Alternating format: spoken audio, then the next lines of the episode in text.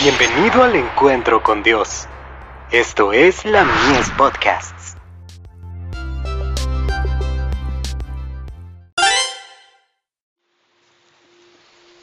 Recibiréis poder. Cuidado con la resistencia. Y convinieron con él, y llamando a los apóstoles, después de azotarlos, los intimaron que no hablasen en el nombre de Jesús, y los pusieron en libertad. Y ellos salieron de la presencia del concilio, gozosos de haber sido tenidos por dignos de padecer afrenta por causa del nombre. Hechos capítulo 5, versos 40 y 41.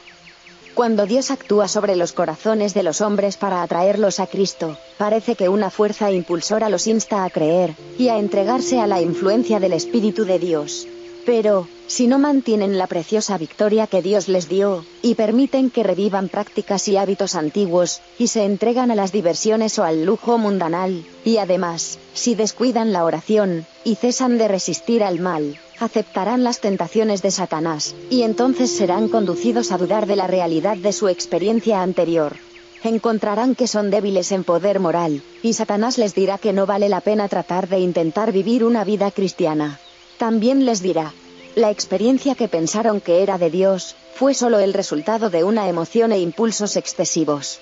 Tan pronto como el agente humano piensa en estas sugerencias del maligno, comienza a parecerle plausible, entonces, los que debieran saber mejor, los que han tenido más experiencia en la obra de Dios, siguen las sugerencias de Satanás, y, como consecuencia, el Espíritu Santo es entristecido, hasta alejarse del creyente.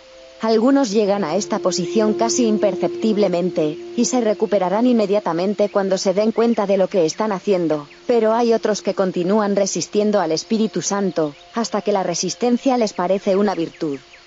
Es peligroso dudar de las manifestaciones del Espíritu Santo, porque si se duda de él, no queda en reserva otro poder mediante el cual se pueda obrar sobre el corazón humano. Los que atribuyen la obra del Espíritu Santo a agentes humanos, diciendo que una influencia indebida los presionó, están separándose de la fuente de bendiciones. De Review Angeral. 13 de febrero de 1894.